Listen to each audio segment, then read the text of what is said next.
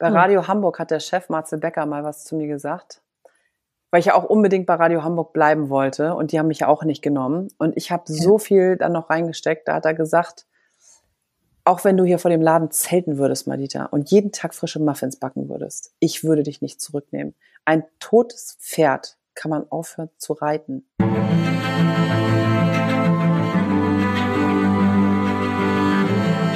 Herzlich willkommen bei The Storyteller.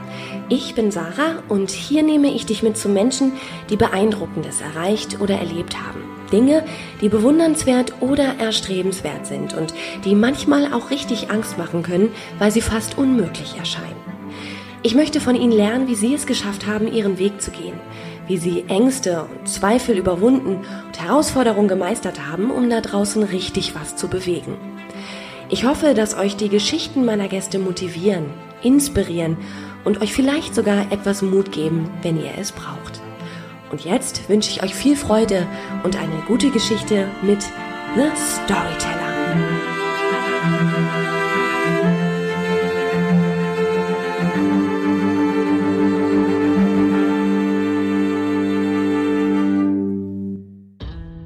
Das ist die Geschichte von Madita van Hülsen. Sie ist Reporterin bei Abenteuerleben und dem K1 Magazin und hat einen Lebenslauf, als wäre sie bereits mindestens doppelt so alt, wie sie tatsächlich ist. Sie war neben ihren Moderationsjobs bereits Musikmanagerin, Gründerin und Herausgeberin eines Interviewmagazins, Wetterfee und Unternehmerin. Die Wege von Madita und mir haben sich vor mittlerweile elf Jahren gekreuzt bei einem Praktikum des Hamburger Regionalfernsehsenders Hamburg 1. Ich war damals noch ziemlich grün hinter den Ohren. Madita war bereits verheiratet, total selbstbewusst und irgendwie, so schien es mir damals jedenfalls, total erwachsen. Madita hatte damals ein ganz großes Ziel. Sie wollte vor die Kamera. Dafür hatte sie kurz zuvor mit Ende 20 ihren gut bezahlten und sicheren Job gekündigt, hatte angefangen, unbezahlte Praktika zu machen und letztlich zehn Jahre lang Treppenhäuser geputzt, bis ihr Traum von einer eigenen Fernsehsendung im vergangenen Jahr schließlich wahr wurde. Ich wollte von ihr wissen, wie es sich anfühlt, wenn der große Traum, für den man jahrelang alles gegeben hat, in Erfüllung geht. Wie man es schafft, so lang an einem Traum festzuhalten und über lange, schwierige Strecken nicht aufzuhören, an sich zu glauben, auch wenn es nicht gut läuft. Wir haben darüber gesprochen, wie man erkennt, wann ein Traum ausgeträumt ist wann es sich lohnt, weiterzumachen, wann man lieber aufgeben sollte und welchen wirklich großen Preis das Verfolgen solcher Träume haben kann. Madita, so viel lässt sich sagen, hat einen der größten Preise bezahlt, die es gibt. Wer die Kabel 1 Reporterin kennt, weiß, dass sie sich vor der Kamera für absolut nichts zu schade ist. Sie zieht sich Ganzkörperkondome an, schmeißt sich vor der Kamera in ihren Badeanzug und versucht sich mit sehr merkwürdigen Moves in Aquasport oder veräppelt auch gern mal Stars und Sternchen. Sie scheißt sich nichts, wie sie es nennt, und ist so etwas wie eine Mischung aus Caroline Kebekus, Pippi Langstrumpf und Carla Kolumna. Neben dieser TV-Welt, die fest zu ihr gehört, hat sie noch ein zweites, völlig anderes Leben. Das der Trauerbegleiterin. Wie diese schillernde TV-Welt, in der es mehr um Spaß als um ernsthafte Dinge geht, mit der Trauerbegleitung zusammengehen kann. Inwiefern diese beiden Welten auch mal miteinander kollidiert sind. Was wir als Gesellschaft im Umgang mit dem Tod alles falsch machen. Was wir ändern sollten. Warum wir auch kleine Kinder auf Beerdigung mitnehmen sollten wie wir Trauer um geliebte Menschen besser ertragen, verarbeiten können und wie wir Menschen, die wir lieben und die trauern, durch diese Zeit hindurch helfen können. Das hört ihr in der Geschichte von Madita. Eine Geschichte vom Tod, einer Geschichte von Trauer, aber auch einer Geschichte voller Tatendrang und ganz, ganz großer Träume. Viel Spaß. Du Madita, du hast ja eine, eine, ja, ein Wahnsinns-Lebenslauf. Ähm, wenn du heute deine Autobiografie schreiben würdest und dein Berufsleben in Kapitel unterteilen müsstest, wie würdest du diese Kapitel nennen? Ich muss selber lachen, weil ich habe ja schon angefangen, meine Autobiografie zu schreiben und Ach. ja und stoppe immer oder bin nicht weitergekommen als Seite 70 und da bin ich erst 13 Jahre alt. Ach, du war ja. Ja, das ist irgendwie. Manche Leute pflanzen ein Beet und das sieht sehr ordentlich aus, also akkurat. Bei mir ist das so: Ich stehe vorm Rasen, reiße, man muss sich das wirklich bildlich vorstellen, diese diese Saattüte auf mit bunten Blumen und alles kippt irgendwo hin und kann, kein Mensch weiß, wo am Ende eigentlich irgendwo eine Blume wächst, aber irgendwie sieht es auch schön aus. so ist mein Leben tatsächlich, so würde ich es beschreiben. Ein, ein wirklich bunter Blumenstrauß an Wiesenblumen. Hm, jetzt bist du mir sehr geschickt und blumig ausgewichen, würde ich mal sagen. Hm, wenn du jetzt mal wirklich, also ich weiß, du bist jetzt erst äh, bei, beim, bei deinem 13. Lebensjahr, aber wenn du jetzt mal guckst, ab ja, äh, wann wir uns kennengelernt haben quasi, ne? Ja. Ähm, oder die Zeit noch davor, als du noch äh, im Marketing tätig warst. Wenn du da mal anfängst. Ich wollte ja immer in eine Werbeagentur, ne? Damals so irgendwann mhm. in den 2000ern, da war das ja hip und cool, irgendwie äh, Pixel rumzuschieben und irgendwelche, wirklich irgendwie 20 Stunden am Tag zu arbeiten. Ähm, ich, da würde ich die Headline wahrscheinlich sagen, ähm, viel Arbeit, wenig Schlaf, bis das Gesicht weiß wurde. Also da haben mich irgendwann Menschen gefragt, ob ich eine ganz schlimme Krankheit habe, weil ich so wenig draußen war und so ausgezerrt war schon mit 20 Jahren oder 22 Jahren, weil ich so viel gearbeitet habe, dass ich dachte, das kann doch nicht gesund sein, Leute. Also ich habe immer gern gearbeitet, aber habe dann irgendwie gedacht, ich weiß nicht, ob dieses Pixelschieben so wirklich in meiner Natur liegt. und dann, da war ich, äh, ja, da war ich ungefähr 22 und dann habe ich irgendwann gedacht, ich glaube, da gibt's noch was Spannenderes. Eigentlich wollte ich doch immer was mit Musik machen. Und dann kam ein sehr ähm, lautes Kapitel in meiner, in meiner Laufbahn, wo ich echt, also mit Bands auf Tour war, wo ich, da muss ich wirklich sagen, ehrlicherweise, glaube ich, 15 Kilo allein vom, ich sag's mal, wie es ist, wirklich Saufen zugenommen habe, weil wir so viel Party gemacht haben, dass ich jeden Tag auf Konzerte, also es war ja Arbeit, ne? Also das sind halt, man muss sich das vorstellen, das sind sehr viele, auch ältere Männer immer noch in dem Business. Also inzwischen ist das, glaube ich, gut verteilt, aber es ist ja schon 20 Jahre her. Und die, die was zu sagen hatten, das waren schon alles Typen. Und äh, da ist man halt einfach abends immer auf Konzerte gegangen, hat Bier getrunken und man konnte sich auch eher den Respekt bei so einem Meeting ersaufen, als dass man jetzt irgendwas Schlaues gesagt hat als Frau. Ne? so, so war das damals noch. Also das war auch eine sehr spannende Zeit. Das habe ich auch fünf Jahre oder so ungefähr gemacht.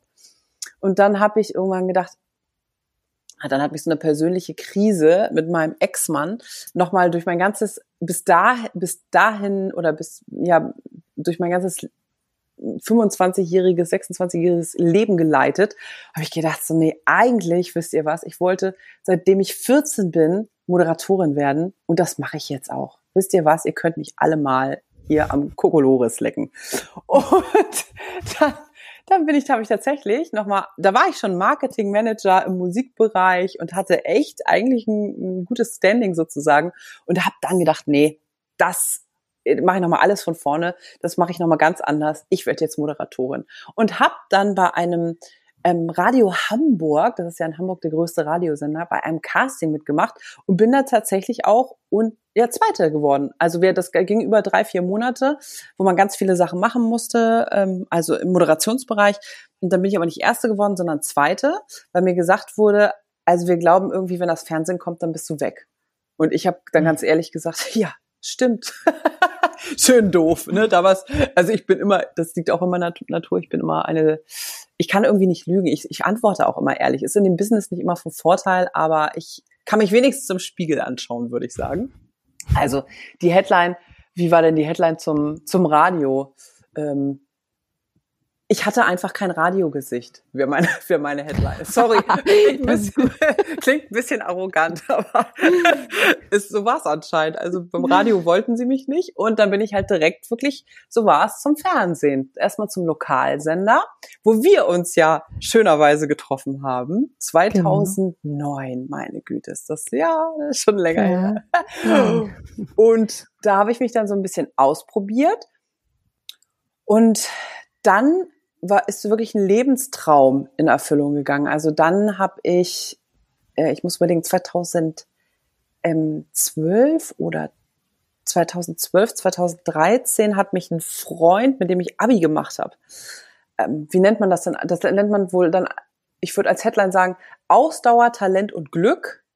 Hat mhm. mich ein Freund angerufen und meinte, ja, Manita, ich weiß, wir haben uns seit dem Abi nicht mehr gesehen, aber wir suchen gerade so eine Reporterin. Wir wollen dich mal ausprobieren. Würdest du einfach mal mitmachen? Und ich nur so, mhm. von Kabel 1 und ich nur so, ja klar, hallo? Und seitdem, seit wirklich, seit eigentlich ja, fast zehn Jahren bin ich jetzt bei Kabel 1. Also cool. ich bin da sozusagen kleben geblieben, die waren zufrieden und dann habe ich halt immer mehr Einsätze bekommen. Mhm. Schön. Und da gehen wir, da gehen ja. wir im Einzelnen gleich nochmal drauf ein. Ja, Entschuldigung, ähm, das ist schon so ein. Ich, ich, ich, alles gut, alles gut. Du bist ähm, nicht nur Moderatorin und Journalistin, du hast auch äh, eine ganz interessante andere Seite und zwar bist du auch ausgebildete Trauerbegleiterin. Das ist richtig. Also ich habe immer während meiner gesamten Laufbahn, egal was ich gemacht habe, habe ich immer parallel noch andere Ausbildungen gemacht. Also ich war wirklich immer so ein sieben Tage Arbeitsmännchen, war für mich einfach total schön, weil ich bin wie so ein Schwamm. Ich saug halt das gerne alles auf und finde viele Themen total spannend. Und irgendwann war halt für mich auch die Zeit gekommen, wo ich zum Glück ähm, mich näher mit dem, das klingt komisch, aber es ist wirklich so, wo ich mich zum Glück näher mit dem Thema Tod und Sterben auseinandergesetzt habe. Das fing leider sehr, sehr früh bei mir an, schon mit 18. Aber da konnte ich mit Menschen, also es gab wenig Menschen, die wie ich bereit waren, sozusagen sich zu öffnen und darüber zu sprechen. Und dann hat das erstmal das Thema sehr, sehr lange geruht, bis ich eine Kollegin und Nachbarin getroffen habe, mit der ich dann beschlossen habe, eine Agentur zu gründen. Und die mhm. haben ich dann mit ihr zusammen auch fünf Jahre lang geführt. Das ist wirklich Deutschlands erste Agentur für Trauerkommunikation. Vergiss mal nie heißt die. Mhm. Mhm. Ähm, Gab es denn dafür einen Auslöser? Weil in der Regel, also mal Hand aufs Herz mit 18, ähm, ohne Grund beschäftigt man sich in dem Alter eigentlich nicht mit dem Tod, oder? Nee, ich glaube, ehrlich gesagt, zum Glück beschäftigt man sich nicht damit, ne, weil man sich überhaupt nicht vorstellen kann, was das in einem auslöst und was das für ein Gefühl ist. Also bei mir gab es einen sehr, sehr großen und ja, schockierenden Auslöser. Das, wir haben gerade Abitur gemacht, alle zusammen. Wir hatten einen großen Freundeskreis mhm. damals. Und da ist einer von uns dem, aus dem Freundeskreis ist leider nachts von einer unangekündigten Bahn, von einem Schnellzug der Deutschen Bahn erfasst worden. Ähm, er stand zu weit, also wirklich so eine Geschichte, die man sich überhaupt niemals im echten Leben vorstellen kann. Er stand einfach zu nah an der weißen Linie. Und der Sog wow. hat ihn mitgezogen, weil der Zug leider gar nicht angekündigt wurde.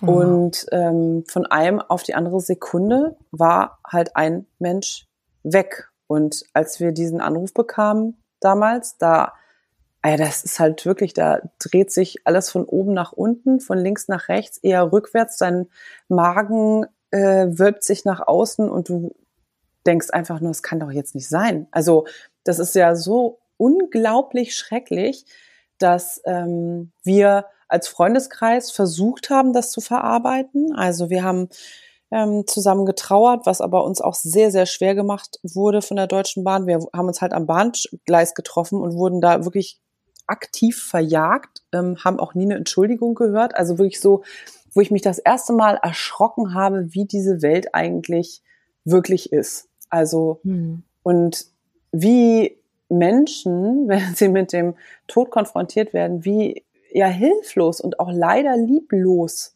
viele miteinander umgehen, einfach weil sie gar nicht anders können und weil sie selbst so in, in dieser Angst feststecken, dass sie anderen gar nicht helfen können. Das, das hat mich so ja tief bestürzt und auch wirklich nachhaltig sehr beschäftigt. Also ich habe ab dem Zeitpunkt mein Leben anders gelebt.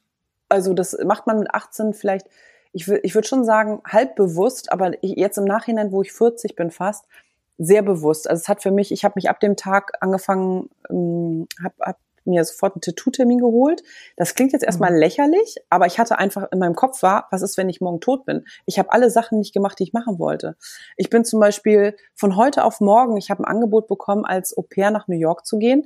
Und ich war damals mit meinem damaligen langjährigen Freund, der auch später mein Mann geworden ist, war ich schon fünf Jahre, ja sogar länger zusammen und habe hab einfach gesagt, drei, drei Tage später halt habe ich gesagt, so ich gehe nach New York. Sorry, mir egal, was du denkst. Also ich oh, habe so ganz mh. viele Entscheidungen nur noch aus dem Herz und aus dem Bauch heraus getroffen und wirklich für mich, wo ich wusste, ich mache das, weil ich habe keine Ahnung, ob ich morgen in einer Woche oder in einem Jahr noch lebe. Und das ist auch drin geblieben. Und ehrlich gesagt bin ich für dieses, ja, dieses, ähm, diese Auseinander, frühe Auseinandersetzung mit dem Thema sehr, sehr dankbar, auch wenn es natürlich ein super schlimmer Moment ist. Und ähm, ja, ich weiß gar nicht, ob man sowas wirklich irgendwann verarbeitet. Also auch wenn natürlich ein Familienmitglied stirbt und so, das ist immer einfach ähm, ein schrecklicher Moment.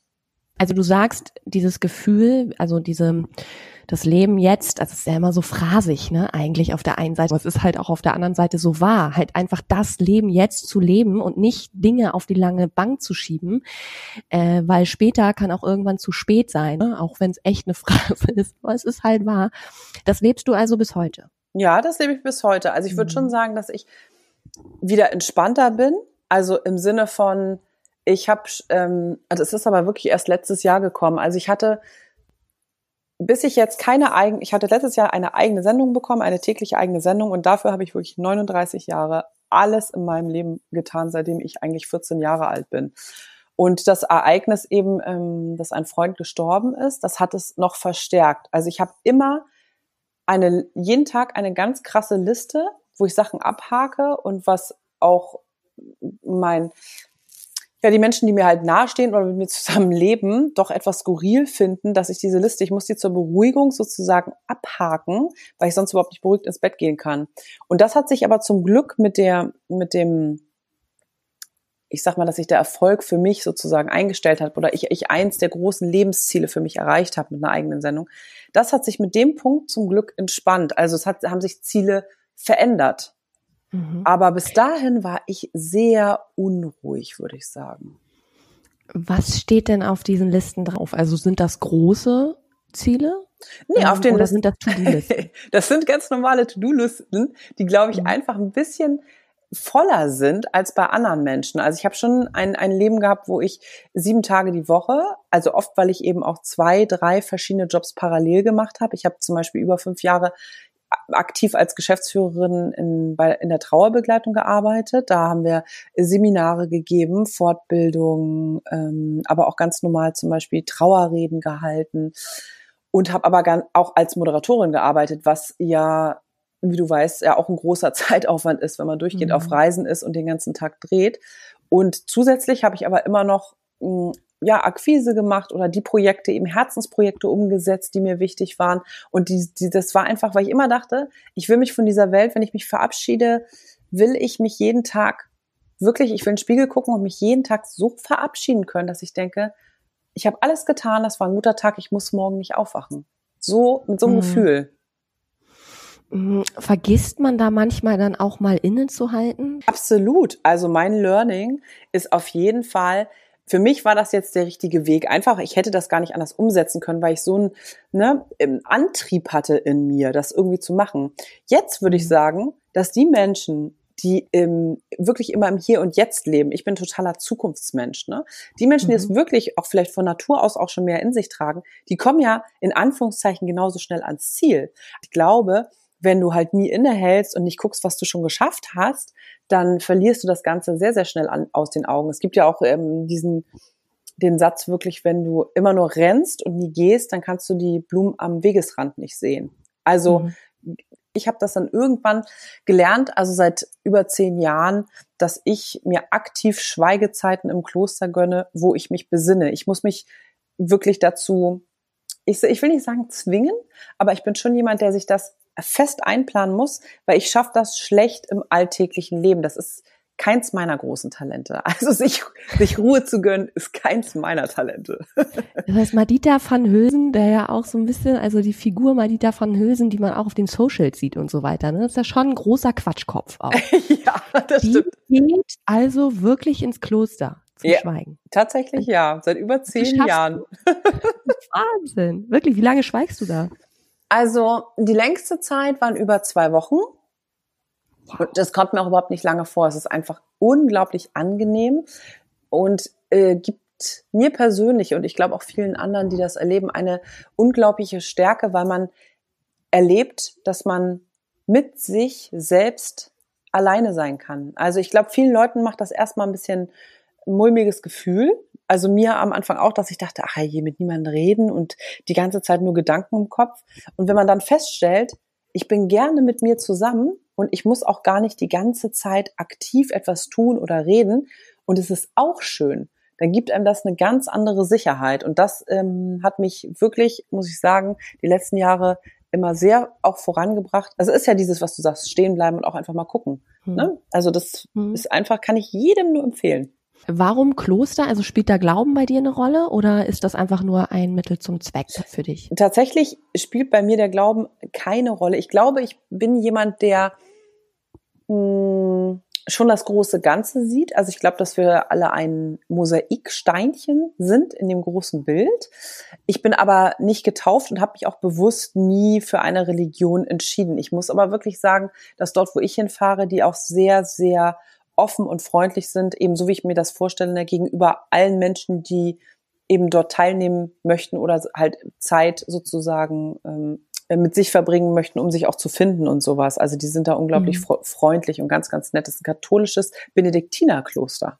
Mhm. Wow, okay. Mhm. Gehen wir mal zu dieser Trauerbegleitungsgeschichte zurück. Ähm, du hast eine Ausbildung dazu richtig gemacht. Wie, wie sieht denn so eine Trauerbegleitungsausbildung aus? Das ist tatsächlich sehr spannend, weil viele Menschen davon ja noch nie wirklich was gehört haben. Also Trauerbegleitung ist eine wirklich fundierte psychologische Ausbildung, die dauert über zwei Jahre. Und da hat man eben, wie man sich das auch bei einer Ausbildung ganz normal vorstellt, verschiedene Fächer und lernt wirklich einfach mit den verschiedensten ja, Dingen, ich will nicht sagen umzugehen, sondern man lernt halt, wie man Menschen wirklich unterstützt. Ähm, auch wie man zum Beispiel, ganz wichtiger Punkt, wie man sich selber schützt. Man kann nur eine gute Trauerbegleiterin sein, wenn man weiß, wie es einem selber geht, wie man sich selber auch schützen kann und wann man vielleicht auch sozusagen wirklich ähm, ja einen Klienten abgeben muss, ne? wenn das zum Beispiel vielleicht zu ähnlich ist an der eigenen Geschichte, die man vielleicht erlebt hat. Mhm. Und ja, das ist einfach, ähm, finde ich auch total wichtig, weil ich, ich, sag, ich erkläre das einfach mal so. Das soll nicht banal klingen, aber das kann man vielleicht für alle, die sich noch nicht damit so auseinandergesetzt haben, besser verstehen. Skifahren lernt man ja auch nicht in einem Wochenende, ne? Aber wenn du zwei Jahre lang immer Skifahren lernst, dann kannst du das halt auch richtig gut. So. Mhm. Und es gibt halt auch Wochenendseminare, das ist sicherlich nützlich, so einen Crashkurs einfach mal zu machen, wo man ein paar Do's und Don'ts lernt, gerade um auch Freunden und ähm, Familienmitgliedern zu helfen und die vielleicht noch besser zu unterstützen, als man das intuitiv sowieso tun würde. Aber ich finde es total gut, dass das wirklich eine Ausbildung ist, die auch eben über mehrere Jahre geht. Mhm. Und ähm, wie ist das denn? Also ich ähm, war nun leider auch schon mal in einer Lage, einen sehr nahestehenden Menschen zu verlieren. Ich wüsste überhaupt nicht, äh, wo ich so eine, wo ich, wo ich so, so einen Trauerbegleiter oder eine, eine Trauerbegleiterin herbekommen würde. Ja, das ist tatsächlich auch noch nicht so, ähm, wie sag ich mal, hip oder in. Also mhm. das ist tatsächlich, man kann das einfach natürlich googeln und gerade in Hamburg, das ist eigentlich ganz spannend, weil in Hamburg gibt es relativ viele Trauerbegleiter. Das liegt aber daran, dass Hamburg eben auch ein Bundesland ist, wo die, wo wenig, weniger Menschen getauft sind. Also im Süden zum Beispiel übernimmt das ganz oft automatisch der Seelsorger, mhm, wo man halt okay. weiß, ah, okay, da kommt jemand, mit dem kann ich sprechen. Und das ist zum Beispiel in manchen Bundesländern, vor allem halt im Norden, gar nicht mehr so der Fall. Deswegen ist das da schon so ein bisschen bekannter. Man kann wirklich einfach gucken, ähm, bei Trauergruppen gibt es halt, wir bei Vergiss man nie haben, machen jetzt eigentlich immer Einzelberatung für Menschen, die eben nicht unbedingt in eine Gruppe wollen oder die vielleicht auch ähm, ja ganz besondere Sachen erlebt haben, die jetzt eben nicht in die Gruppe passen. Gibt ja auch einfach Menschen, die sind nicht so der Gruppentyp. Ne? Mhm. Aber sonst kann mhm. ich auch auf jeden Fall in Hamburg allen Trauernden empfehlen, einfach mal nach Gruppen zu schauen, weil das natürlich eine unglaubliche Unterstützung ist, Menschen zu treffen, denen vielleicht ähnliches passiert ist. Und äh, wenn man dann so eine eins zu eins Betreuung machen würde, also ähm, wie, wie sieht denn das aus? Ist das, ähm, sind das einfach Gespräche, die man führt? Oder wird auch praktisch irgendwas abgenommen? Weil oft ist es ja auch so, dass Trauernde vollkommen überfordert sind mit all den Dingen, die damit äh, zu tun haben, Beerdigung etc. Ne? Ja, also das sieht wirklich sehr, sehr unterschiedlich aus, denn das ist genauso individuell wie der Mensch. Also man fragt eigentlich erstmal oder schaut, was braucht der Trauernde? Also was ist das, was ihm jetzt am meisten unterstützt und was ihn jetzt wirklich am meisten helfen kann? Das kann im Einzelfall, ich sage jetzt mal als Beispiel, ein Erinnerungsstück sein, ne? wenn vielleicht auch die Trauer mhm. oder der der Tod schon etwas länger her ist, wo man wirklich sagt, wir machen etwas Haptisches, wir kreieren etwas zusammen aus einem ähm, Stück von dem Verstorbenen, wo wir etwas Neues draus machen und sozusagen neue positive Energie schaffen und sich dadurch die Trauer verändert. Also was auch natürlich ein kreativer Prozess ist, der einfach ein bisschen, wo man einen Weg miteinander geht, wo dann an, am Ende was ganz Tolles, Positives bei rauskommt. Also wo man zum Beispiel sagt, das ist vielleicht der Pullover von meiner Mutter, daran hänge ich einfach sehr, weil den hat sie mir vererbt, aber er ist gar nicht in meinem Stil. Und dann strickt man zum Beispiel einen Schal daraus für ähm, die Trauernde. Also Sachen, mhm. die man einfach umwandelt oder schaut, was für denjenigen gut wäre. Es können aber auch normale Gespräche sein, weil oftmals hat Trauer ähm, ja wirklich etwas mit der ganzen Lebenssituation zu tun. Also ich sag mal so, man, wenn jemand, wenn jemand wenn jemandem das passiert, dann ist halt das ganze Umfeld gefragt. Also es ist ja nicht so, dass jemand stirbt und dann ist nach zwei Wochen wieder alles normal, sondern es verändert sich halt alles. Es verändert sich für dich. Du bist erstmal in einer Riesenblase. Dann hast du eben diesen ganzen, wirklich diese ganze Beerdigung und alles, was damit zu tun hat. Da ist vielleicht noch gerade das, da funktionierst du einfach, weil du musst. Und dann auf einmal sind die Menschen vielleicht, die dir in dem Moment noch beigestanden haben, die sind dann auf einmal eigentlich weg, weil sie denken, ja, aber es ist ja jetzt vier Wochen her und jetzt ist ja, äh, jetzt müsste es ja wieder vielleicht gut sein, ne? Und so ist mhm. es eben nicht, weil eigentlich fängt da erst der ganze Prozess überhaupt erst wirklich an und das dauert natürlich oftmals über Jahre und Trauer geht auch nie weg, sie verändert sich. Und dafür muss man sich aber, ich muss es vielleicht ein zu großes Wort, aber dafür würde ich mir wünschen, dass sich mehrere Menschen da wirklich mit auseinandersetzen, weil ja, sonst wird es halt auch nicht wirklich besser, ne? Also es bleibt sonst immer ein großes, gruseliges Monster, obwohl es eigentlich ähm, ein Begleiter werden könnte, der ab und zu mal auftaucht, was auch okay und normal ist, aber woran man hoffentlich nicht zerbrechen muss. Mhm. Also ich erinnere mich an ein Interview, was ich mal geführt habe mit einer Frau, die in äh, Afrika lebt und die hat mir erzählt, dass äh, dort der auch Sterbende mitten in der Gesellschaft sterben. Also dass alte Menschen ähm, in, in die äh, Moscheen oder in die Kirchen dort gehen und dort sich hinlegen, um zu sterben, einfach wenn sie alt sind. Und dass das okay ist und kein Schrecken. Also es ist natürlich auch traurig, aber die sterben innerhalb der Gesellschaft. Also man sieht es. Und ähm, unsere Sterbenden sehen wir ja nicht ja. in der Regel. Das ja? ist sehr, sehr das, spannend, was du sagst, ja. Ja. ja, hängt alles damit zusammen ähm, vielleicht eine kleine Ergänzung. Das ist genau der Punkt. Also bei uns ähm, in Europa ne, wird es einfach von allen ferngehalten. Also jeder Trauerbegleiter oder der zumindest so, in, in, würde ich sagen mal, in einem guten Sinne handeln würde, der empfiehlt immer, Kinder mit auf Beerdigung zu nehmen. Also sie nicht zu zwingen, aber Kinder ab einem Alter von drei bis vier Jahren können das selbst entscheiden. Wenn die es natürlich mhm. super gruselig finden, dann nicht, aber die meisten Kinder möchten das auch gerne. Und in unserer Gesellschaft wird das halt von den Kindern schon ferngehalten. Und das ist halt leider, glaube ich, nicht der richtige Weg, weil wir sehen nie einen Verstorbenen. Wir, auch wenn Oma krank ist, dann dürfen wir nicht mit ins, mit ins Krankenhaus. Und das ist in, mhm. anderen, in anderen Gesellschaften ganz, ganz oder in anderen Kulturen ganz, ganz anders. Und wir hatten wirklich auch bei, vergiss mal nie, wir hatten Damen dort, also die zu uns gekommen sind, die waren 60 Jahre alt oder älter und komplett erschüttert und brauchten eine Trauerbegleitung, weil ihre über 80-jährige Mutter gestorben ist, weil die vorher mhm. noch nie einen kranken oder toten Menschen gesehen haben. Und das alles ist, glaube ich, nicht besonders gesund.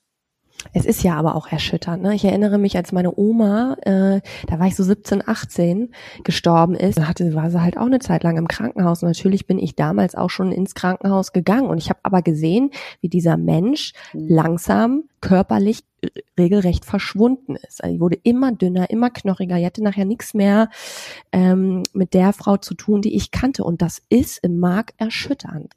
Ja, was aber daran liegt, dass wir es halt nie erlebt haben. Ne? Also in anderen mhm. Kulturen ist es halt völlig normal, dass die halt sehen, das, was du gerade gesagt hast.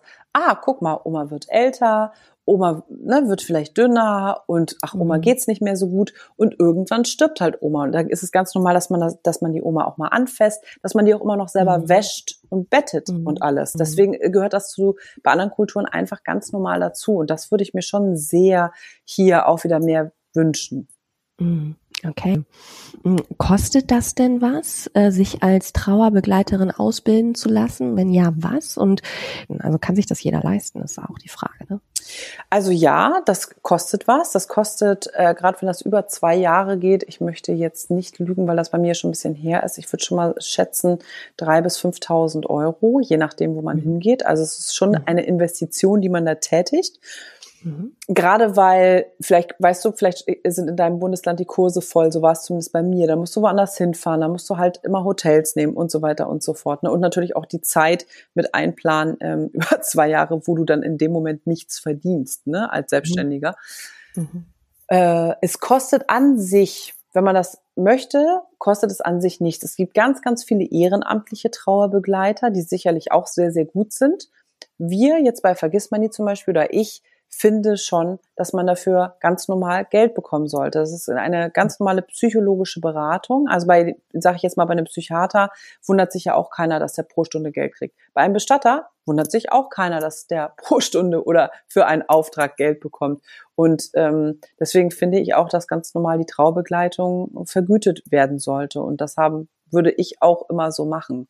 Also man kann mhm. das natürlich, wenn man, wenn man jetzt äh, jemanden kennt, ne, oder wenn man halt weiß, derjenige hat ganz wenig Geld, kann man das natürlich immer im Ermessen anpassen oder auch sagen, ich mache das einfach mal so. Aber da, das kann man sich selber sozusagen ausruhen. Ich glaube, das kommt darauf an, zu wem man dann wirklich möchte und ob man da bereit ist, etwas für zu bezahlen oder ob man etwas bezahlen kann. Ne, das kommt natürlich auch auf die mhm. finanzielle Situation an. Aber es geht umsonst. Es geht aber auch, dass man sozusagen jemanden bucht. Mhm, okay. Also du bist ja rausgegangen bei Vergiss My Nie, da kommen wir gleich nochmal drauf. Aber ähm, betreust du jetzt aktuell gerade Menschen? Jetzt aktuell betreue ich niemanden. Ich bin aber immer noch Traubegleiterin. Also wenn mich jetzt natürlich mhm. jemand fragt, dann mache ich auch immer noch Trauerreden. Also wenn ich Anfragen mhm. bekomme, dann mache ich das. Das lag wirklich daran, dass ich mich vor einem Jahr fest dazu entschieden habe, auszusteigen, einfach um mich komplett der Moderation zu widmen, wo ich auch wusste, ich bekomme eine eigene tägliche Sendung. Ich kann mhm. überhaupt nichts anderes mehr machen. Und so ist es eigentlich auch geblieben, muss ich gestehen. Mhm. Also ich mache das immer noch, weil es ist ja, ich sag mal so, es ist ja wie wenn du Krankenschwester bist. Ne? Du gehst ja, wenn du, wenn du sagst, ich mach das jetzt im Moment nicht, bleibst du ja immer eine Krankenschwester. Also mich mhm. rufen ja immer noch ganz viele Menschen an oder auch Freunde und fragen mich, was sie in so einer Situation äh, tun sollen. Und dann bin ich natürlich äh, gerne für die da. Wie sehr haben dich denn die Geschichten der Toten oder auch der Hinterbliebenen selbst berührt? Also wenn man so eine Ausbildung hat, schafft man es dann, professionellen Abstand zu wahren oder ähm, weint man da auch dann tatsächlich mal mit? Und das finde ich ganz, äh, die Fragestellung finde ich total interessant. Also meine Frage wäre dann eher, warum ist professioneller Abstand, warum ist professioneller Abstand nur möglich, wenn man nicht mitweint? Weißt du? Also das ist, das gibt zwei, sage ich mal, zwei nicht gespaltene Lager, das klingt ein bisschen hart, aber ich habe beim Bestatter auch gearbeitet. Also ich habe viele verschiedene ähm, Sachen eben gemacht, um mich auch weiter fortzubilden. Und mhm. Sage ich jetzt mal die alt eingesessenen Bestatter, da ist es auch so, dass die sofort sagen, ja, also du hast auf gar keinen Fall mitweinen und das ist total unprofessionell. Und dann gibt es halt die andere Sichtweise, die ich eher vertrete, wo ich sage, ich finde, wenn hier gerade ähm, zum Beispiel ein Baby, Baby beerdigt wird und die Eltern vor uns sitzen und natürlich weinen, dann darf man ruhig die Hand auch mal nehmen und sagen, ja, das ist sehr traurig und dann darf man auch mal eine Träne verdrücken, um einfach Mitgefühl zu zeigen. Also das finde ich äh, genauso professionell, weil einfach Menschen unterschiedlich sind. Das heißt nicht, dass jeder mitweinen muss, ne? Also das meine ich nicht, aber ähm, professionelle, ich kann das Wort gar nicht mehr sagen, Professionalität, langsamer Dieter, hat für mich nichts mit Weinen oder Nicht-Weinen zu tun. Mhm. Okay. Wie hat dich denn diese ganze Tätigkeit, diese Trauerbegleitung ähm, selbst verändert? Also ist das jetzt, ähm, hat, hat das irgendwie deine Beziehung zum Tod oder deine Angst vor dem Tod, wenn die existiert hat, ähm, verändert? Ja, also meine Beziehung zum Thema Sterben und Tod hat es sehr verändert, weil wir wirklich versuchen und auch weiterhin versuche ich wirklich dieses Thema aus dieser stiefmütterlichen Ecke herauszubringen. Also gerade das Thema Tod und Sterben hat unglaublich viel mit dem Thema Leben zu tun. Also ähm, ich habe auch ganz viel im Hospiz gearbeitet und auch Interviews geführt und das ist einfach die Menschen, die dem Tod so nahe sind und auch die Familienmitglieder, das betrifft ja eigentlich nicht nur eine Person, sondern wirklich auch die ganze Familie und den Freundeskreis, die leben anders und intensiver und bewusster und das hat auch so viel Schönes und so viel Humorvolles. Und was ich ganz, ganz interessant fand, ist auch wirklich, dass Menschen gerne zu mir gekommen sind oder auch mich als Trauerrednerin buchen, weil sie sagen, unser, der Verstorbene war ein fröhlicher Mensch. Wir wollen nicht irgendjemanden, der da jetzt vorne steht und theatralisch wie man das halt so äh, kennt von Beerdigungen, gar eine ganz traurige Geschichte und 1984 hat er das gemacht und die, weißt du, mhm. sondern wir wollen einfach auch wirklich äh, den Verstorbenen so in Erinnerung behalten, wie er ist und deshalb möchten wir das eigentlich auch mit Menschen in Anführungszeichen feiern, die demjenigen auch ähnlich sind oder wie er sich das eben gewünscht hätte. Ne? Also das ist aber eine ganz große Aufgabe. Also ich erinnere mich zum Beispiel auch daran, dass wir eine, eine Klientin hatten, die, die Trauerkarten gerne anders haben wollte. Also wo wir, wo wir gesagt haben, ja natürlich, Sie können die auch einfach zum Beispiel blau machen oder grün. Sie müssen keinen Schwarz nehmen und Sie müssen auch keinen schwarzen Rand nehmen. Und die saß da wirklich ganz verängstigt und meinte so, ach, das muss ich nicht. Und wir so, nein, wir würden Sie gerne, wenn Sie möchten, ermutigen, dass Sie die Lieblingsfarbe des Verstorbenen nehmen oder halt irgendwie das so machen, wie es für Sie gut wäre, nicht so wie alle anderen es erwarten. Also ganz viel, ähm, ein großer Part der Trauerbegleitung ist immer noch, glaube ich, Mut zuzusprechen, auf sein eigenes Bauchgefühl zu hören. Was ist für, für dich jetzt gut? Was brauchst du? Wie möchtest du das eigentlich machen? Das ist ja wahnsinnig schwierig auch für, ähm, wenn man wenn man selber jetzt nicht direkt betroffen ist, ne, ähm, ähm, und einen trauernden Menschen im Freundeskreis hat oder so, da richtig zu reagieren. Und da haben ja auch sehr viele Menschen Angst, etwas falsch zu machen und dann tun sie gar nichts. Das gibt's ja auch. Hm. Wie kann ich denn oder ist es einfach von vornherein der falsche Ansatz? Aber das ist ja das, was sich die meisten Menschen in so einer Situation wünschen. Wie kann ich denn Trost spenden in einer Situation, die ja eigentlich trostlos ist, weil ich diesen Menschen, dieser Mensch ist weg und der kommt nicht wieder. Das geht und da gibt es zwei Worte und zwar heißt es da sein.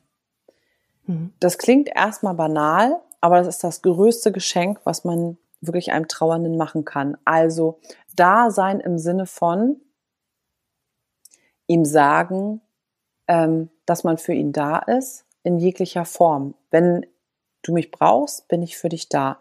Wenn du mich nicht brauchst, also im Sinne von, wenn du nicht sprechen kannst, wenn das für dich noch nicht geht oder wenn ähm, ne, du auch keine Umarmung möchtest, ist das für mich auch okay.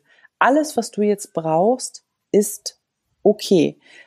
Man könnte zum Beispiel vorschlagen, auch, auch ähm, nicht jeder ist ja gleich. Also es ist total toll, dass du das fragst, weil gerade Freunde und auch Verwandte ja ganz oft nicht wissen, wie sie sich verhalten sollen.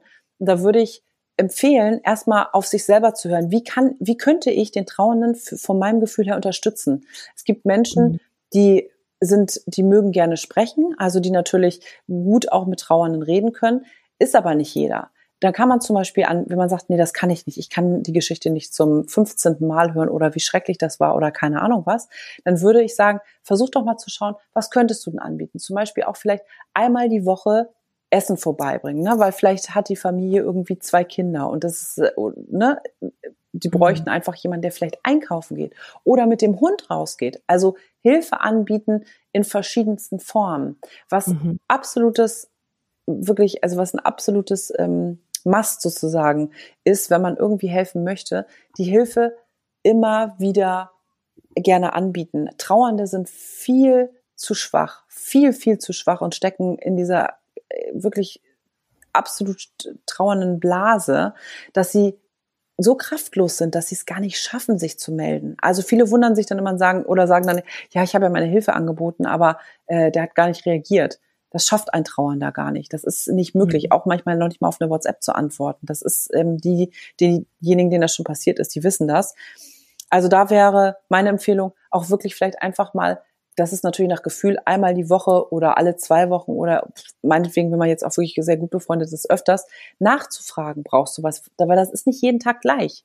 Das kann 50 mhm. Mal ein Nein sein und beim 51. Mal schreibt derjenige, lieb, dass du dran geblieben bist. Ja, ich würde dich gerne sehen oder ja, könntest du für mich vielleicht, keine Ahnung, ne, das und das machen oder so. Mhm. Wie ist das bei Trauerfällen? Wo man nicht nur selber betroffen ist, sondern noch weitere Menschen in der Familie zum Beispiel oder bei dir wie im Freundeskreis, die einem auch sehr nahe stehen. Ähm, da ist es ja, also ähm, die Erfahrung habe ich so gemacht, dass ein nahestehender Verwandter verstorben ist und das ist man ja selber in Trauer und dann sieht man aber auch die Menschen um einen herum, die man liebt und die einem sehr nahestehen und die noch da sind und die aber auch unheimlich leiden. Und dann hat man zwei, also ich habe das so als doppelte Last empfunden, weil ich diese Trauer der anderen fast noch viel schlimmer fand als meine eigene. Wie gehe ich denn damit um? Also das, ich sag mal, das Schönste wäre natürlich, wenn man offen darüber sprechen kann. Ich glaube, das, oder das merke ich auch immer wieder bei der Trauerbegleitung, das hilft eigentlich am meisten, dass man, ja, dass man offen darüber spricht, wenn man das irgendwie kann und sich hoffentlich auch gut gegenseitig stützen und unterstützen kann. Auch wenn der andere eben sehr, ja, wie du sagst, wenn es fast unerträglich ist, das zu sehen. Was ich super spannend finde oder was ich finde, was vielleicht auch jeder wissen sollte, wenn in der Familie oder im Freundeskreis jemand stirbt, man es, das ist auch ein, ein wirklich, was einem in der Traubegleitung beigebracht wird. Der gesamte Freundeskreis oder auch Familienkreis ist ein Mobile. Also stellen wir uns jetzt mal einfach eine Familie vor und jeder hat an diesem Mobile hat seinen Platz. So sieht mhm. es aus und es ist ausgeglichen und alles hängt ähm, im, im Gleichgewicht. Und dann stirbt jemand. Das bedeutet, eine Schnur wird komplett abgeschnitten. Das ganze Mobile hängt also auf einmal schief. Mhm. Und egal ob das jetzt eine Familie ist oder ein Freundeskreis oder auch jetzt zum Beispiel, ob das auf der Arbeit passiert, immer wenn es ein, ein Konstrukt mit mehreren Menschen ist, dann muss sich alles komplett neu sortieren.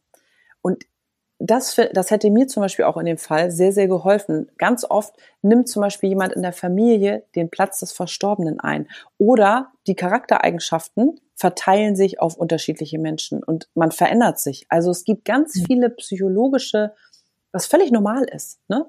Also es gibt Menschen, die auf einmal anfangen, der Mann stirbt und der hat immer gerne Rührei gegessen, die Frau aber selber nicht. Auf einmal isst die gerne Rührei. So das, solche Sachen gibt es auf einmal. Und wenn man mhm. das zum Beispiel schon wüsste, dass einfach dieses Verhältnis sich komplett verändert, ähm, würde, würden sich, glaube ich, viele Menschen auch sehr viel eher verstehen oder könnten verstehen, mhm. was da passiert in dem Moment. Mhm. mhm. Spannend, das ist echt spannend. Mhm. Kannst du dir denn vorstellen, irgendwann nochmal ähm, ja, stärker in, in, diese, in diese ganze Thematik einzusteigen? Oder ist das was, wo du sagst, nee, ich habe jetzt hier, äh, wie du sagtest, 39 Jahre für meinen Traum gearbeitet, meine eigene Sendung zu bekommen? Das kann ich mir erst gar nicht vorstellen. Doch, ich kann mir sehr gut vorstellen, in dem Bereich noch weiter einzusteigen. Ich habe in den fünf Jahren der Trauerbegleitung zum Beispiel für mich auch gemerkt, dass ich sehr, sehr gerne auch eigentlich noch Sterbebegleitung lernen möchte. Also ich finde, das müsste alles zusammenhängen. Im Moment ist es so, dass es alles getrennt abläuft. Also es gibt Sterbebegleitung für den Sterbenden, dann gibt es Trauerbegleitung für den Trauernden und es gibt den Bestatter, ne, der das, der sozusagen äh, zwischendrin agiert, eben wenn die Bestattung stattfindet. Und eigentlich bräuchte man jemanden, der einen vorher begleitet, dann auch alles mit dem Bestatter macht und diese Trauerbegleitung, also über mehrere Wellen hinweg, das Ganze. Weil sonst muss man sich immer an neue Menschen gewöhnen und das ist auch unglaublich anstrengend. Ne? Mhm. Ähm, mhm. also ich, mich würde es, wenn ich da wieder mehr einsteige, glaube ich, noch mehr in die Sterbebegleitung ziehen. Mhm. Okay.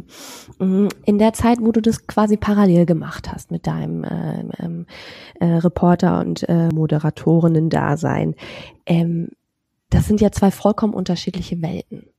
Hatte, hattest du da manchmal dann Probleme, von der einen in die andere Welt, ja, so rüber zu kommen? Ich hatte, also für mich ist es ein, eine tolle Ergänzung und ein toller Ausgleich, weil ich energetisch natürlich zwei ganz unterschiedliche Sachen mache. In der einen bin ich sehr, ja, sag ich mal, wie du schon gesagt hast, ne, so eher lustig, fröhlich und äh, die Arbeit beim Fernsehen gibt mir unglaublich viel Energie. Bei der Trauerbegleitung, das gibt mir genauso viel Energie, weil es sehr spannend ist, weil ich halt nicht spreche. Also mein Part mhm. besteht eigentlich, das ist auch ein sehr großer Part der Trauerbegleitung, aus echtem Zuhören. Also dass andere dass du anderen Menschen wirklich zuhörst, was ihre Bedürfnisse sind und auch zwischen den Zeilen liest. Und das hat sich ganz, ganz toll ergänzt. Das, was aber anstrengend ist, ist tatsächlich ähm, den Körper so zu switchen. Also das kennt man ja vielleicht von ähm, beim Drehen ist das halt auch so, wenn du bist so ganz, wenn du im On bist, musst du halt vollkommen da sein und auf einmal sagen alle ja äh, Szene im Kasten und dann musst du erstmal vielleicht eine Stunde warten, ne? dann fährst du halt total mhm. runter.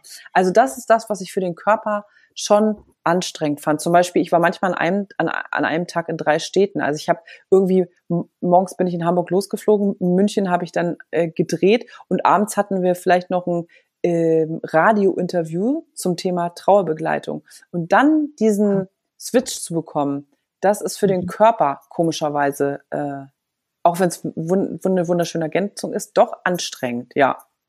Okay, wie hast du das denn alles unter einen Hut bekommen? Ich meine, du bist ja jetzt auch, hast ja einen Partner, du bist wieder verheiratet. Also irgendwas fällt ja runter, ne? wenn man so ein Workaholic ist, auch wie du. Ähm, wie kriegt man das denn trotzdem hin, ähm, auch für seine Mitmenschen, für die Menschen, die einem wichtig sind, genügend Zeit noch zu haben? Also ich finde es cool, dass du das fragst, weil ehrlich gesagt dachte ich ja immer, ich bin Wonder Woman. Eine 20-jährige Ehe kann nichts zerstören, aber mein Ex-Mann war halt dann irgendwann weg. Also mein Ex-Mann hat mich verlassen mit den Worten, ich hasse deine Jobs. Ich, äh, also wo ich äh, rückwärts vom Stuhl gefallen bin nach 20 Jahren und dachte, oh, ich arbeite wohl doch zu viel. Also das ist so, man denkt, glaube ich, eine Beziehung hält viel aus Mhm. Ähm, aber ich habe es eben nicht hinbekommen. Also sagen wir so, ich habe mich, glaube ich, um alles gut gekümmert, außer um das, wo man halt immer denkt, das ist sowieso da, ne? Wo man halt mhm. ähm, ja sich so drauf verlässt, das wird schon irgendwie funktionieren und gut, ach komm, der Monat geht auch noch und nächster Monat wird wieder nicht so stressig. Und es war aber eigentlich schon immer, wie wenn du sieben Tage, ich habe halt fünf Tage fürs Fernsehen gearbeitet und dann unter der Woche nach der Arbeit noch Konzepte für die Trauerbegleitung geschrieben und am Wochenende die Seminare für die Trauerbegleitung gegeben. Und das, wenn du selbstständig bist, weißt du ja auch, das baut sich ja nicht innerhalb von sechs Monaten von alleine auf. Da muss man richtig viel Zeit reinstecken und irgendwann so nach drei Jahren vielleicht, drei, vier, fünf Jahren kommt da der Punkt, wo das auch dann vielleicht hoffentlich was abwirft. Und so habe ich da, so bin ich auch immer rangegangen, halt mit 200 Prozent Power bei allen Sachen, die ich mache. Und dafür habe ich auch, glaube ich, einen hohen Preis bezahlt. Das war mhm. eh, nur kurz als Abschluss, das war genau der Grund, warum ich unter anderem auch, vergiss mal nie sozusagen, ähm, dann verlassen habe, die eigene Sendung. Und ich hatte einen neuen Partner und ich wollte, ich habe halt gedacht, ja, wenn ich das wieder genauso mache alles, dann ah, weiß ich nicht, ob das gut geht. Und dann verändert man sich schon. Also durch so Lebens große Einschnitte fängt man schon an, dann auch nachzudenken. Ne? Wäre ja auch traurig, wenn nicht. Klar, klar. Und ich glaube, das ist eine Problematik, die ganz, ganz viele Menschen da draußen kennen. Ne? Also, ja. die gerade so, die so leidenschaftlich sind bei dem, was sie tun, was sie beruflich tun. Ähm, und da irgendwie eine, ja, ähm, eine, eine Balance zu finden, eine, ein Gleichgewicht zu finden, was irgendwie für alle Beteiligten irgendwie funktioniert, ist wahnsinnig schwierig. Absolut. Ähm, erzähl mal so ein bisschen, wie es für dich denn, also wenn wir mal so ein bisschen zurück in deine in, in die in die Filmgeschichte gehen, in die in die äh, TV, in deine TV-Karriere. Wir haben uns damals 2009 bei Hamburg 1 getroffen. Da haben wir eigentlich mehr oder weniger beide ein Praktikum gemacht. Ähm, das muss man sich auch mal reinziehen, Sarah. Weißt du das? Dass wir beide komplett fertig studierte, versierte Frauen waren, ja, in Mitte 20ern und dann sagt man, und dann haben wir ein Praktikum gemacht. Aber es war tatsächlich komplett tuto unbezahlt. Also das muss man ja auch mal irgendwie erstmal schaffen, ne? Ähm, und ich weiß noch, ähm, dass viele dort natürlich auch um ein Volo, ein Volontariat, also eine Ausbildung beim Sender gebuhlt haben. Ähm, ich war in der glücklichen Lage, dass, dass es nicht so war, weil ich wusste, ich hatte mein Studium schon und wusste, okay, bei mir, für mich geht's dann woanders weiter. Ähm, aber du, glaube ich, wolltest da auch schon Moderator, Moderatorenjob machen und die haben irgendwann gesagt, nö, das, Madita, das wird nix. Das stimmt. Du dann bist du, hast einen ganz harten Cut gemacht und das fand ich so bewundernswert. Dann bist du von einem Tag auf den anderen bist da rausgegangen, kamst aus der Tür vom Chef, bist rausgegangen, und gesagt, wenn das nicht geht, dann gehe ich jetzt. Verschwende ich meine Zeit hier nicht. Und das fand ich, es war natürlich total konsequent, ja, also aus meinem jetzigen Leben heraus. Aber damals war das für mich so, boah, krass, die ist ja krass, jetzt geht die echt. Konsequenz ist wirklich eine meiner, zumindest im Berufsleben, eine meiner Stärken. Weil jetzt, wo ich gerade meinen Hundewelpen erziehe, merke ich, dass ich gar nicht so konsequent bin, wie ich dachte. Aber im Berufsleben bin ich krass äh, konsequent, ja, das stimmt. War ich, war ich immer. Also es war auch so, ich habe, ich habe, ich war eine von den Buhlerinnen, wie du sagst. Ich wollte unbedingt ein Volo, weil ein Volo damals ähm, wirklich die Eintrittskarte war beim Fernsehen. Das ist ja beim, beim NDR so, bei ganz vielen anderen Sendern ist das so. Und da brauchst du einfach irgendwie nochmal eine Ausbildung, die du dann schön mit fast äh, hier Ende 20, Anfang 30 anfangen kannst damit dich überhaupt eine nimmt. Ich hatte dann tatsächlich, das wusste ich ja damals aber noch nicht, als ich gegangen bin, hatte ich ja irgendwann das große Glück, dass eben Kabel 1 anrief, weil die mein Talent nämlich gesehen haben, so in den Beiträgen. Ne? Aber vorher, und das aber, ist ja das, mhm viel geilere kam ja Hamburg 1 auch nochmal, ne? Ja, ach ja, ja, ja, die haben auch nochmal irgendwann. Das war, ich hatte meine eigene, ich habe dann, da gabst du, da gab's YouTube, glaube ich, gerade mal drei Monate, ne? Das finde ich auch mal so geil, wenn Leute jetzt zu mir sagen, ja, aber mach doch ein bisschen mehr YouTube, wo ich denke, ey, ich habe YouTube, habe ich mit 20 gemacht, da war ihr, da kanntet ihr das doch gar nicht, Leute. Und da habe ich irgendwann habe ich halt meinen eigenen Channel gehabt, der war auch relativ erfolgreich, ähm, weil daraufhin haben mich wirklich, hat mich Hamburg 1 dann wieder angerufen, nachdem sie mich eigentlich nicht, äh, nicht wirklich als Volontär haben wollten, haben sie gesagt, um dich kommt man ja nicht herum. Das war der Wortlaut, glaube ich. Um dich kommt man ja nicht herum. Äh, wir machen jetzt wieder was zusammen. So, das fand ich ganz lustig. Also ich bin aber auch bekannt in der Branche, ich bin schon hartnäckig. Und das ist, glaube ich, auch das, was den Erfolg ausmacht.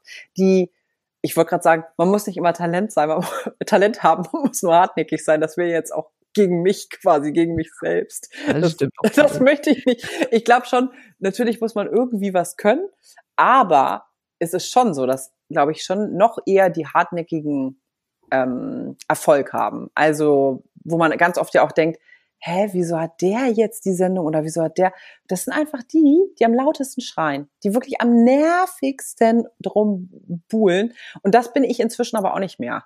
Also da habe ich, da habe ich aber auch das Glück, dass ich mir, glaube ich, in zehn Jahren oder über zehn Jahren so ein bisschen Standing herausgearbeitet habe, dass die genau wissen, das ist eine sichere Bank. Wenn wir die buchen, das wird lustig, amüsant und trotzdem souverän und professionell. Mhm. Ähm, aber Hartnäckigkeit zahlt sich aus, Leute. Also wenn ihr das mhm. machen wollt, ne, bleibt dran. Aber da braucht man natürlich auch wirklich einen langen Atem. Also ich weiß noch, ähm, wir hatten damals ein, zwei Gespräche und ich weiß noch, dass du gesagt hast, nee, ich habe hier irgendwie jetzt auch meinen Job gekündigt für diesen Weg und äh, du hast irgendwie äh, Jobs nebenbei gemacht, weil wir waren ja alle nicht zahlt. Du hattest ja aber schon, ne, wir waren, du warst glaube ich Ende 20, ähm, ja irgendwie ein Leben, das finanziert werden muss. Das heißt, ich, ich, du ich weiß nicht mehr, was du für Jobs gemacht hast, aber du hast nebenbei noch gearbeitet, was also wahnsinnig anstrengend war. Als du da gegangen bist äh, und die Tür bei Hamburg 1 zugemacht hast, gab's da, also wie hast du dich da gefühlt? Ist da so Zweifel oder Angst auch, auch mal was, womit du zu kämpfen hattest? Oder war, warst du einfach so straightforward, dass du gesagt hast, ach, dann kommt halt das nächste?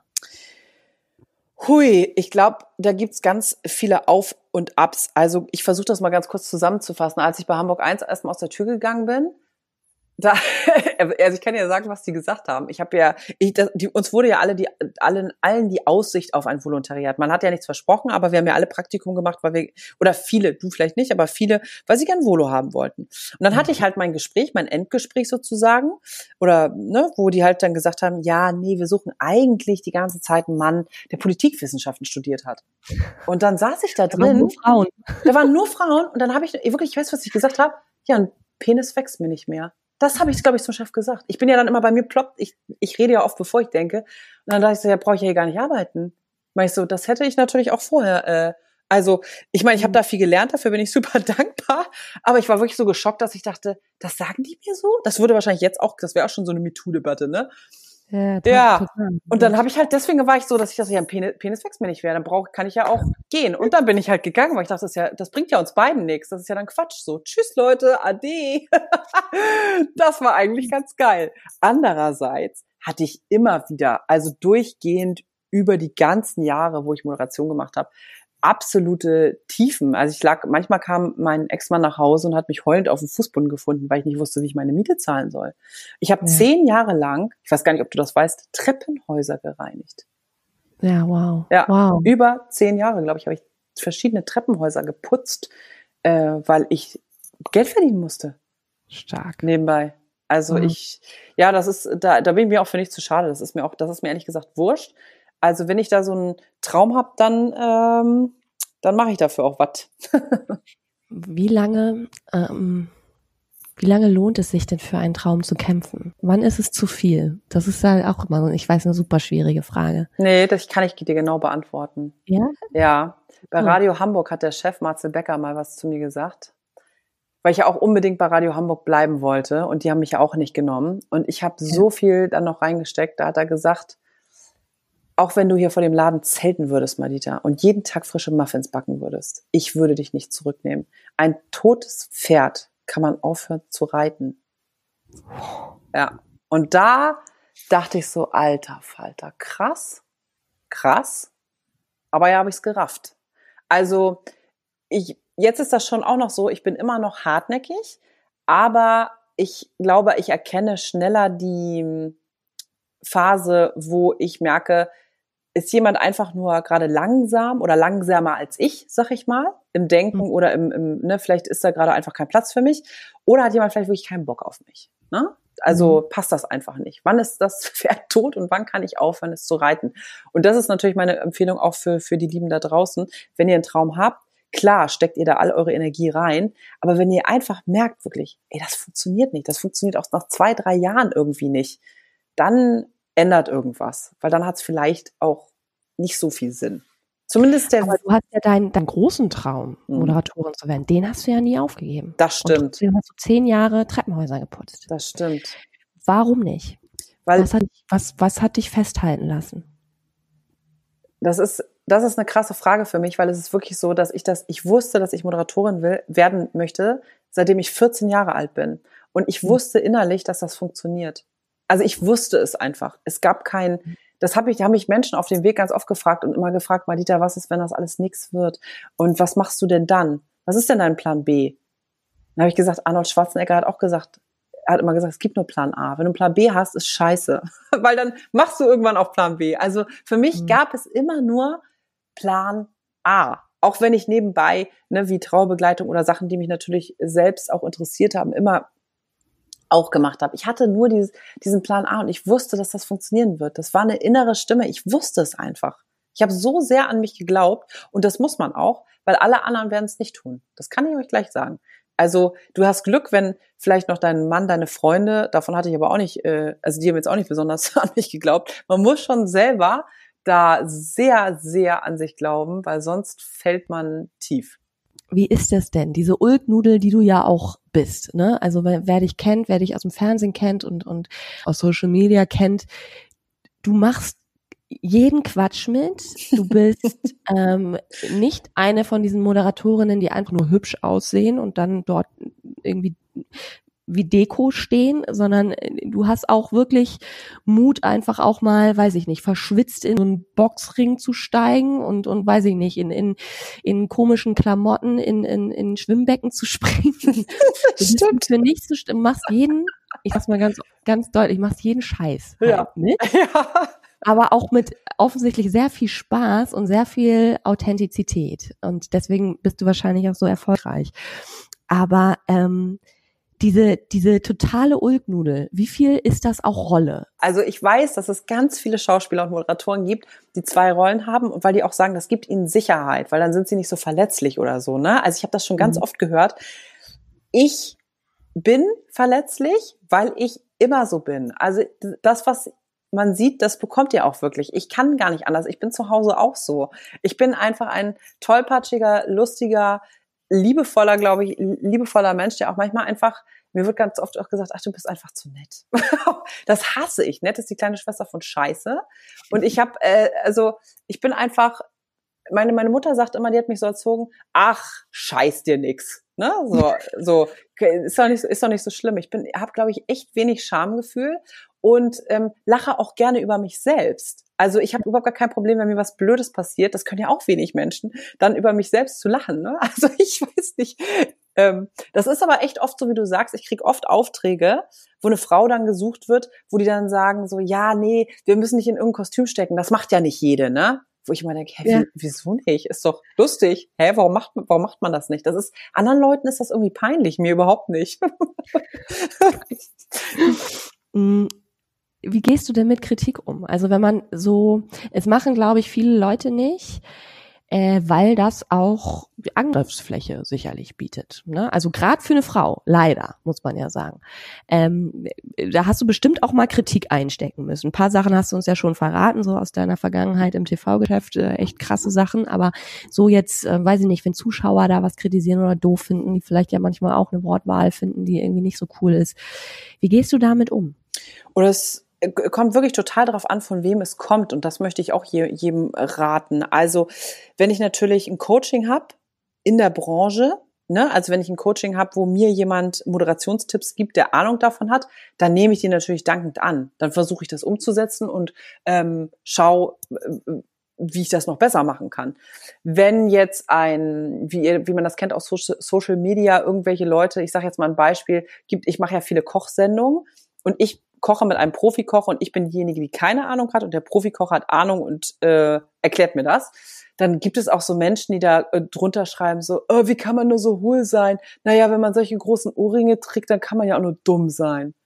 Wo ich dann denke, so, äh, was haben meine Ohrringe mit meiner Kochkunst zu tun? Naja, muss ich nicht weiter drüber nachdenken. Also, wo ich dir mhm. einfach nur, das registriert man dann nach zehn Jahren, aber es ist einem auch irgendwie total äh, Wurst. Ich habe aber inzwischen auch kein Problem mehr damit. Also Leute, die einen so persönlich beschimpfen oder beleidigen, die sperre ich halt einfach. Sorry, das ist mir zu doof. Also weißt du, wo man einfach nur weiß, das sind irgendwelche Trolle, die den ganzen Tag nichts anderes machen, weil sie leider, ich weiß es nicht, nicht, nicht ich sage jetzt mal wirklich nicht so gut geschissen haben, Entschuldigung, oder, oder irgendwie lange keinen Sex hatten, die einfach so grundböse sind, wo ich, wo ich ja mhm. genau weiß, ach, das hat nichts mit mir zu tun, das muss ich mir dann auch nicht geben. Also, weil ich versuche ja ich kriege ja super viele Liebe-Nachrichten und da versuche ich auch jedem zu antworten bei Instagram und Facebook. Und da muss, denke ich so, das ist die Energie da rein will ich gar nicht stecken. Das ist zu wofür, weißt du? Okay. Also so gezweifelt an dir oder an dem Weg, so zwischendurch, tust du mittlerweile nicht mehr, ne? Also das ist jetzt so vorbei.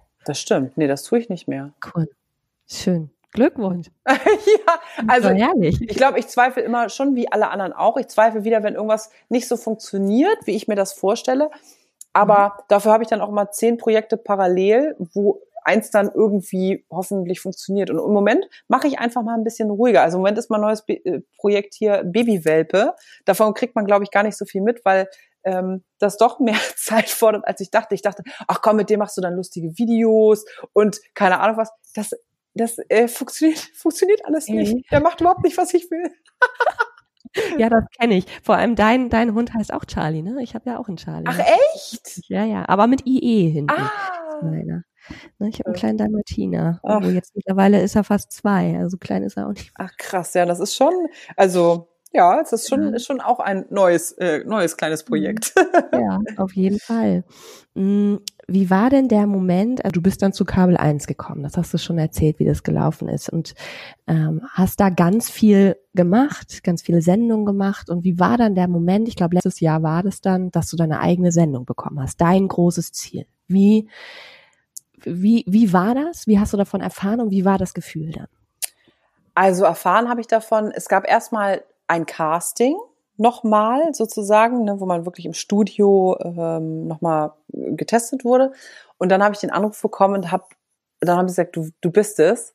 Das war so krass. Also das ist so, also für mich ist wirklich der Lebenstraum in Erfüllung gegangen. Und dann bist du erstmal in dieser wunderschönen Maschinerie, die aber wirklich, das, das meine ich ganz positiv, das Wort, wo du jeden Tag drehen darfst und jeden Tag selber Gäste hast in einem Studio mit Live-Publikum und ich jeden Tag gespürt habe, das ist der Grund gewesen, warum ich das alles gemacht habe.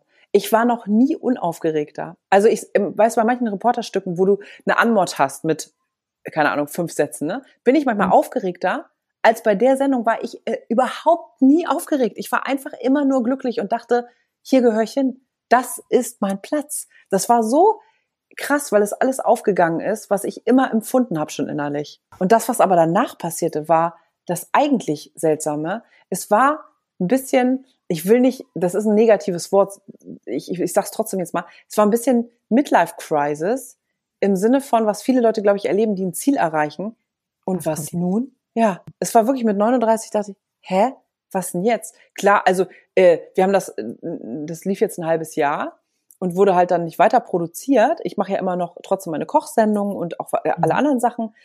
Aber es, es hat sich für mich so eine ganz ungewohnte Beruhigung im positiven Sinne eingestellt, wo ich jetzt denke, äh, ja, und auch wenn wieder eine große Sendung kommt, dann ist das halt toll. Aber es ist ja gar nicht mehr, mein Lebensziel ist erstmal so, meine Ziele verändern sich gerade und das ist eine total, auch eine total spannende Zeit. Manchmal denke ich so, das ist ja völlig verrückt, weil ich habe manchmal auch, das liegt jetzt natürlich auch am Welt, mein, mein Tag wird komplett zerschossen von tausend Millionen Sachen, wo ich denke, es ist alles gerade so durcheinander. Aber es ist so, ähm, früher, vorher war ich so ganz krass strukturiert. Ich hatte auch manchmal so richtig Viertelstunden-Calls, ne, so mit, mit, mit Leuten. Und ich bin im Moment nur noch durcheinander, auch wie die Bude hier aussieht, Sarah. Ich bin überhaupt nicht mehr ich selbst. Also ich hab, bin in so einer Phase, wo ich mich entweder gerade äh, komplett neu erfinde, aber ich weiß noch überhaupt nicht, wohin es geht. Ich kann es dir nicht sagen. Vielleicht dann äh, in, in, weiß ich nicht, nächstes Jahr, übernächstes Jahr normal sprechen, wenn sich das dann rausgestellt hat. Vielleicht hast du dann nochmal einen, einen totalen Turnaround. Ich würde es dir zutrauen. da ist auf jeden Fall, die Headline ist, äh, ähm, ich habe ein Jahr Lebenslücke in meinem Lebenslauf. War schön.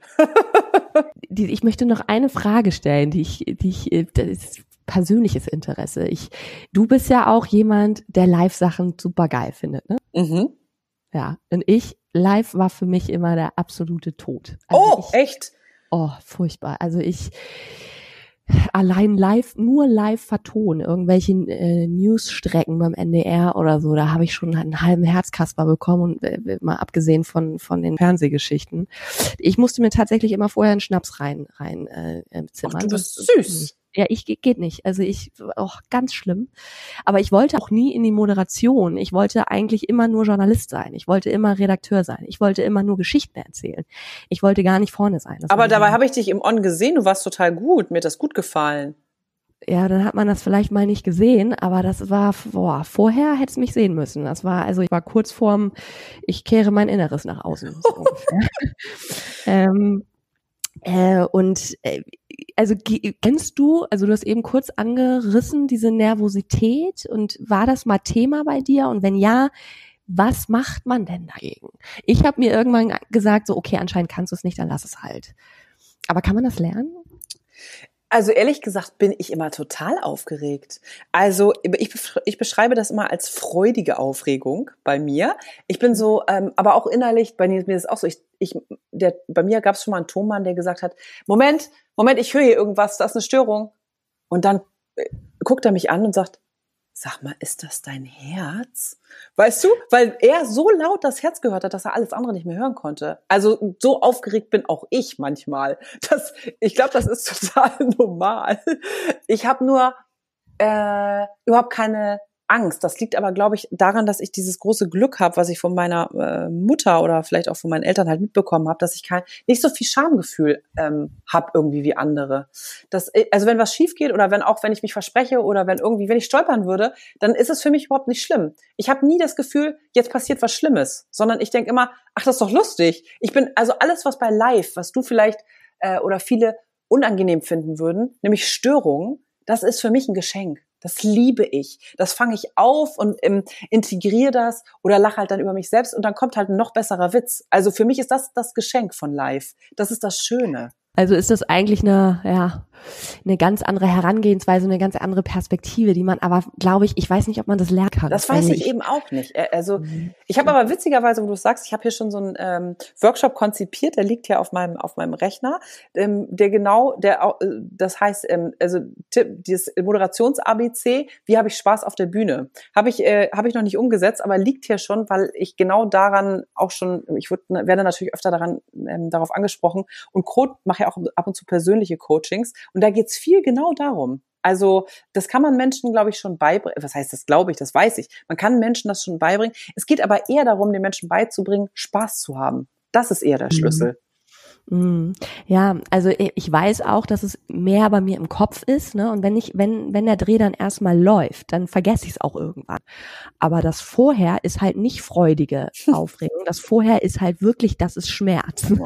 Das ist oh. richtig schlimm. Also vor allem, weil ich auch weiß, ich, ich habe ja auch Trainings gehabt und so und ich weiß, dass ich halt, mein, mein Gesicht macht komische Sachen, das entkleidet mir ständig, wenn ich rede. Ich mache komische Sachen, ich hampel immer rum. Ich mache halt all das nicht so natürlich, was so äh, Presenter halt machen sollten. Mir ist das halt irgendwie nicht so in die Wiege gelegt und habe ich auch nie so richtig abstellen können.